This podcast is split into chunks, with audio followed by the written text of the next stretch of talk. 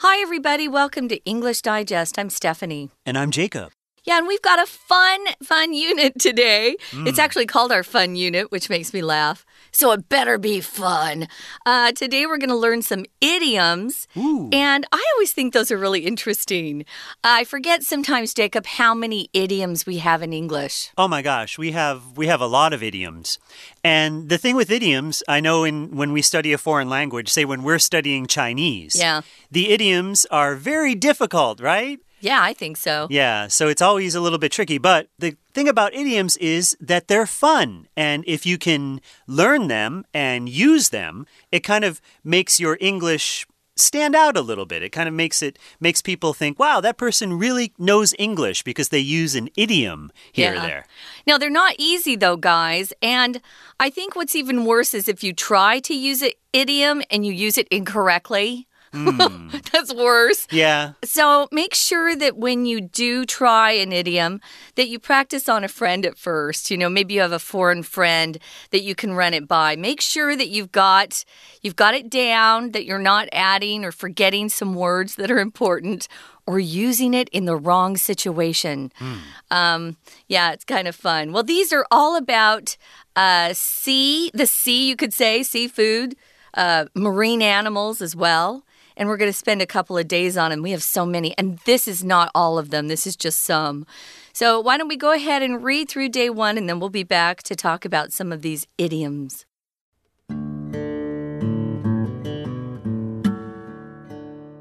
Seafood plays an important role in Taiwanese cuisine, and seafood vocabulary can make a real splash in your daily speech.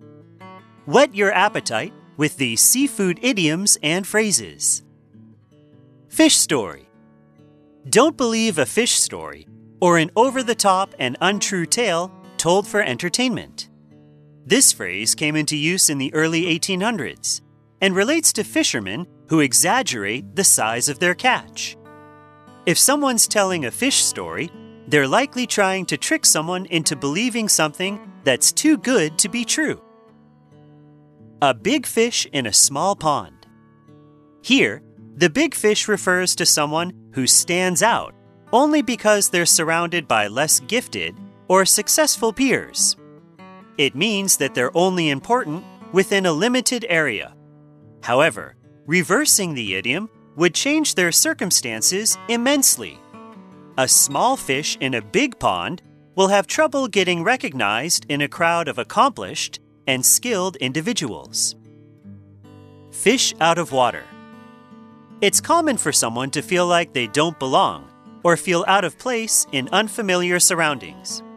Those who feel this way are called fish out of water. Of course, water is the natural habitat for fish. So removing fish from water would cause them obvious distress. This phrase has been used to express discomfort since 1483. To fish in troubled waters. This idiom is based on the old idea that fish bite more easily in rough seas. Those who fish in troubled waters see chaos and confusion as an opportunity. They use other people's struggles to their advantage, taking what others have lost as their gain.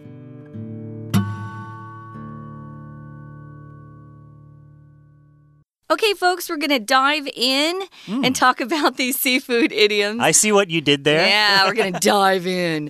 Uh, just going to start. So, this first uh, idiom, uh, if you're fresh off the boat, there's an idiom in the title, guys. If you're fresh off the boat, it just means you're somebody who has just arrived from a foreign country and you're probably an immigrant, you're unfamiliar with the customs, and maybe your language skills in that country aren't so good, but you're um, trying to get used to a new environment. Okay, so let's go for it. It says here seafood plays an important role in Taiwanese cuisine. It really does because we're surrounded by water, and seafood vocabulary can make a real splash in your daily speech. If you make a splash, you make a real splash, it means you do something that people notice. Uh, maybe you um, arrive early to class and you have a new outfit on, and oh, everybody notices. You look hot. You're making a real splash. So, these idioms really can uh, improve your language skills, and uh, they are impressive if you use them correctly, as, as Jacob said. Now, what's this next little phrase here? Whet your appetite. Well, to whet your appetite, Stephanie, means to get ready to eat. Okay, so if you're feeling hungry, then you could say that your your appetite, you've whet your appetite. Uh, here means to sharpen. So your your appetite, you're getting ready to eat. You whet your appetite. So let's whet our appetite with these seafood idioms and phrases. Yeah, here's the first one. It's called Fish Story. Uh, it says, Don't believe a fish story or, or an over the top and untrue tale for entertainment. So if somebody tells you a fish story, or uh, maybe you're listening to someone tell a story and somebody else comments about, oh, what a fish story, it just means they think that that story has been greatly exaggerated and is probably not likely to be true. Mm. So, yeah, I, I think this one's a fun one. Um, it says the phrase came into use in the early 1800s and relates to fishermen, probably fishermen who would, you know, say they caught the the biggest fish ever, you know, which you hear a lot from fishermen um, coming from a, a, a, dad who likes to go deep sea fishing. I've seen that. I've heard those stories actually. Um, there is a great website on the net, guys, called phrases.org.uk, where you can look up the history of some of these idioms and phrases. It's kind of fun. Right. So fishermen who exaggerate the size of their catch. If you exaggerate something, it's a verb. Um, it means you represent something as being larger or better or worse than it really is. So you you overstate it or you magnify it. So say you caught a fish that was maybe the size of your hand. So not too big, but then you hold your arms out and you said, "Oh, the fish was this big." You know, you're exaggerating uh, about the fish. You can use exaggerate in in daily life. Like say you you took a test and your parents asked oh how did you do? And you said oh i did really really great. Oh i'm so happy. Oh i got an 82 okay so you exaggerate. Maybe you didn't do that great but you you know you feel you feel good about it. So you're just exaggerating it. You're, you're kind of making out to be better than it really is and it can be uh, better, but it can also be much worse. Oh, true. Yeah. As well. So, yeah. Wow, I haven't slept for a week. Well, of course you've slept some, right? but uh, sometimes we use exaggeration to make a point. So, yeah, sometimes people would definitely exaggerate the size of their catch. If someone's telling a fish story, that's what that means. They're likely trying to trick someone into believing something that's too good to be true. Now, the next one uh, I use a lot uh, a big fish in a small pond. And it refers to someone who uh, stands out but only because they're surrounded by people who are less gifted or less talented um, or successful. Um, so you're a big fish and you you stand out because everybody else is less successful or they're not very successful. I used to use this phrase when I would talk about going to New York to study opera and musical theater. I was a big deal where I grew up. Everyone knew me as a singer, but I wanted to go and compete against the big fish. I was tired of being the big fish in a small pond. I wanted to go be a small fish in a big pond and see if I could compete. Hmm. So sometimes you use that phrase to talk about that. Now, if someone stands out, it just means people notice them. Maybe it's because of the way they look, you know, or it could be for this reason they're better that better than other people at similar things. Um, this is the verb phrase stand out, but you can use it as a noun too, guys. You just take out the space. If someone's a standout at math, they're really good. Ooh, and it's also related kind of to the word outstanding, right? Mm -hmm. The adjective. Yeah. O U T S T A N D I N G. If someone's outstanding, they really stand out, you might say. And we have the uh, word here peers. Peers. P E E R S. Your peers are the people who are in the same group as you. Mm -hmm. So you mm-hmm. can have school peers. Uh, when you finish school, you'll have work peers or your colleagues. Those are your work peers. So basically, peers are people that are in the same group or in, you know, people who are like you. And it continues, it means that they're only important within a limited area. That's what Stephanie was mentioning when she said she was a big fish. She was really someone who stood out back home, but when she wanted to go to New York, well, New York isn't a limited area, right? It's a huge city, so there's a lot more people there. Yeah, that's why they say if you can make it there in New York City, you can make it anywhere. Mm. Everybody wants to be famous in New York City. So um, here it says it means um, that, like Jacob was saying, that you're, you know, only important within a limited area. You're a big fish in a small pond. But what happens when you reverse it? Ah, so now you're a you're a small fish in a big pond. And that's what happens when you move into a big city. You're competing against many, many more people, and you're probably going to have more competition. So if you reverse something, that's one of our vocab words, just means it's the opposite of what you were doing. You're changing something. You can reverse a decision, reverse a process, Hmm. uh, reverse a rule. Uh, maybe you got in trouble and your parents said you couldn't go out uh, this weekend, but you were so good for a while there that they reversed their decision and they, they're letting you go out on the weekend. So this is turning something opposite to what it was before. So reversing the idiom saying you're a small fish in a big pond would change their circumstances immensely. Immensely here is an adverb and it just means very much or an extreme way. Mm, greatly. Um, yeah, the adjective, of course, is immense, but if you put that ly on there, it's an adverb. So, yeah, so practicing can help immensely if you're trying to improve your skills in something, either a hobby, a talent, or maybe you're practicing at some sport you want to get better at. Right. A small fish in a big pond will have trouble getting recognized in a crowd of accomplished and skilled individuals. Okay, so we've reversed the idiom. We've done the opposite here. So we have a small fish in a big pond. And yeah, it's trouble, it's it's difficult or you have trouble to stand out or be recognized in a crowd of accomplished and skilled individuals. Now, someone who is accomplished means means that they've done a lot in life. Uh, they are they are recognized as having succeeded in a lot of ways. Maybe they're famous. Uh, they have a lot of good skills, and so they're they're accomplished. Okay, so having done something well, you are known or famous for something. That means that you're accomplished. And when you are a, a small fish in a big pond, you have all these accomplished people, and it's difficult for you to kind of be outstanding. Yeah, to stand out there. I know. It's not easy. Right now, guys, we're going to take a few minutes to listen to our Chinese teacher who always stands out, and then we'll be back. Hello，大家好，欢迎收听 English Digest，我是哈利。今天我们要阅读的文章是 Unit Seven 的第一天课程。在这个课程里面呢，我们会学到许多和海鲜相关的惯用语。 适当的应用这些惯用语在你的对话或作文中，可以使你的表达更生动、更引人注意。首先，我们看到第一段的第一句后半部分，海鲜词汇可以在你的日常谈话中增添色彩。名词 splash 是指泼溅深、泼溅出来的液体，所以片语 make a splash 原本是指 to do something that gets a lot of public attention。做某事来引起大众注意的意思。我们来造一个句子：The director's new movie made a splash in many Asian countries。这位导演的新电影在许多国家引人瞩目。我们接着看第一个惯用语 fish story。fish story 指的就是夸大虚假的故事。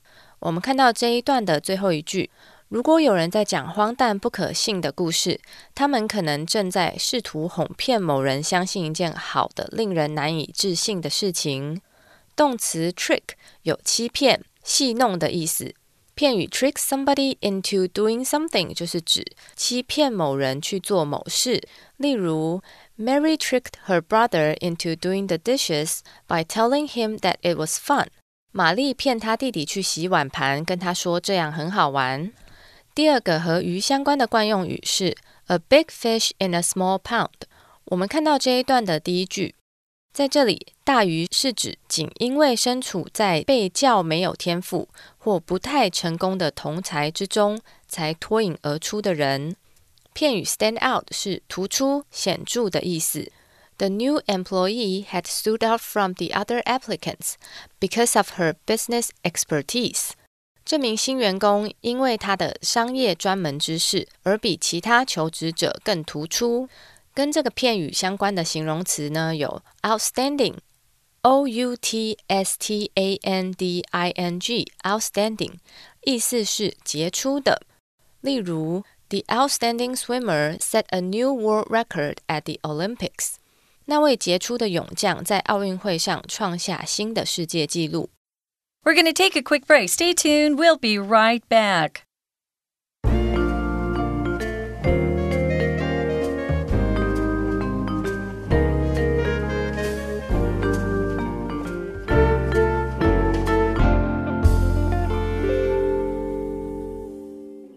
Welcome back, guys. Uh, we're talking about seafood idioms mm. that are fresh mm. off the boat. It's a fun unit. And learning some of these idioms will not only help your comprehension skills, they'll really um, make you stand out if you can use these correctly in your own speech. They're fun too. I think it's really fun. Um, we have so many different kinds of idioms. I know you guys do in Chinese as well, but. Uh, our language is full of phrases and idioms that are kind of fun. And some, if you hear them, you're thinking, what does that mean? um, right. With Chengyu, when I hear those in Taiwan, it's easier for me because I can tell there are four characters. It doesn't make sense to me. And I think, ah, it's one of their idioms. So that's how I know. Yeah. But our idioms are all different. So these are going to be focused on the sea. It Could be some fish, it could be uh, water.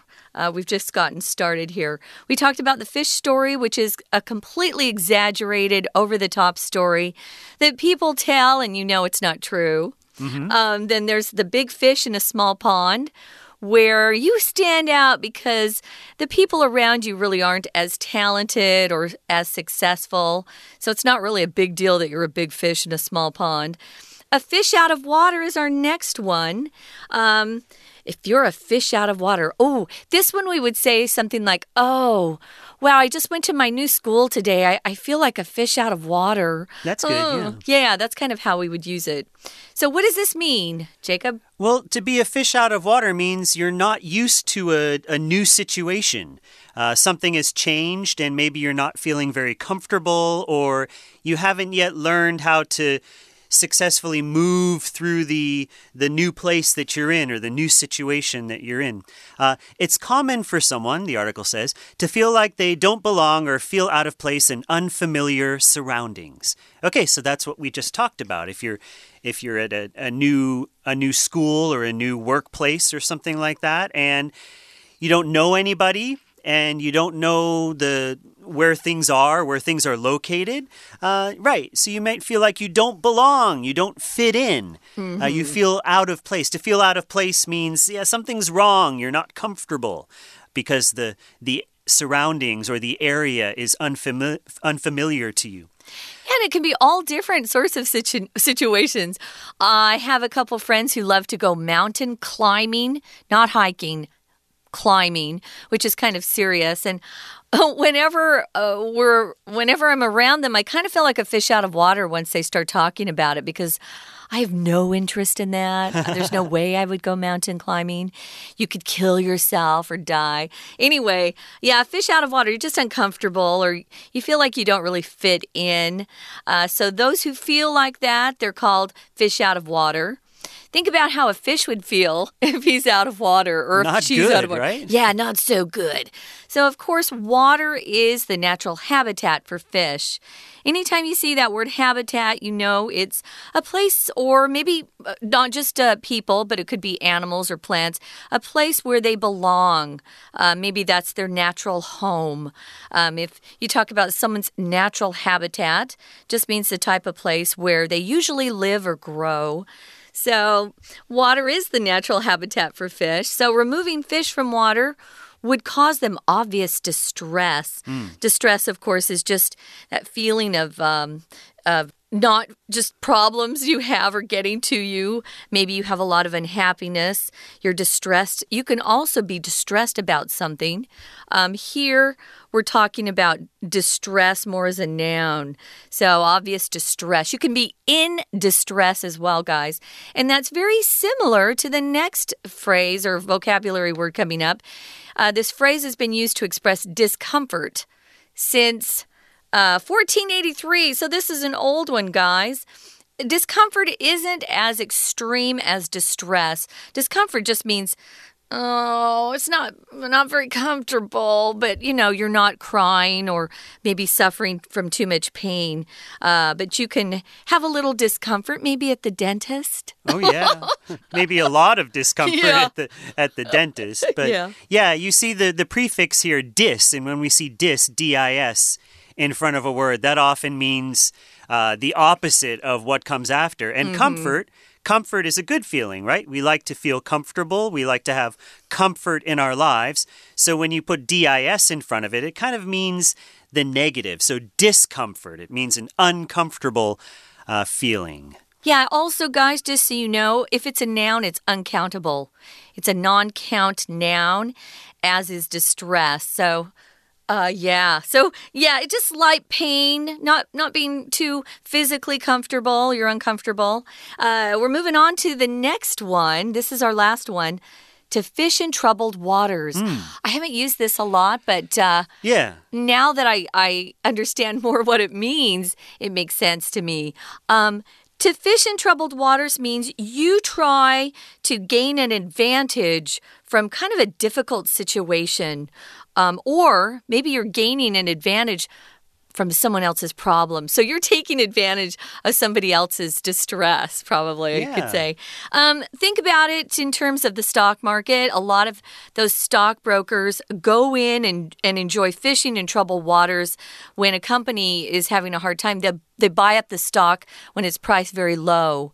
And then, of course, they make more money once that uh, company recovers. So they take advantage of a company's distress or uh, sometimes even their bankruptcy. So you go in and take advantage of a situation where somebody there's a situation where it's just confused or someone's struggling and you're able to get to kind of gain an advantage from that Well, let's see where it, it comes from. Uh, this idiom is based on the old idea, okay, so it's another old one, that fish bite more easily in rough seas. Okay, so rough seas are when the ocean is.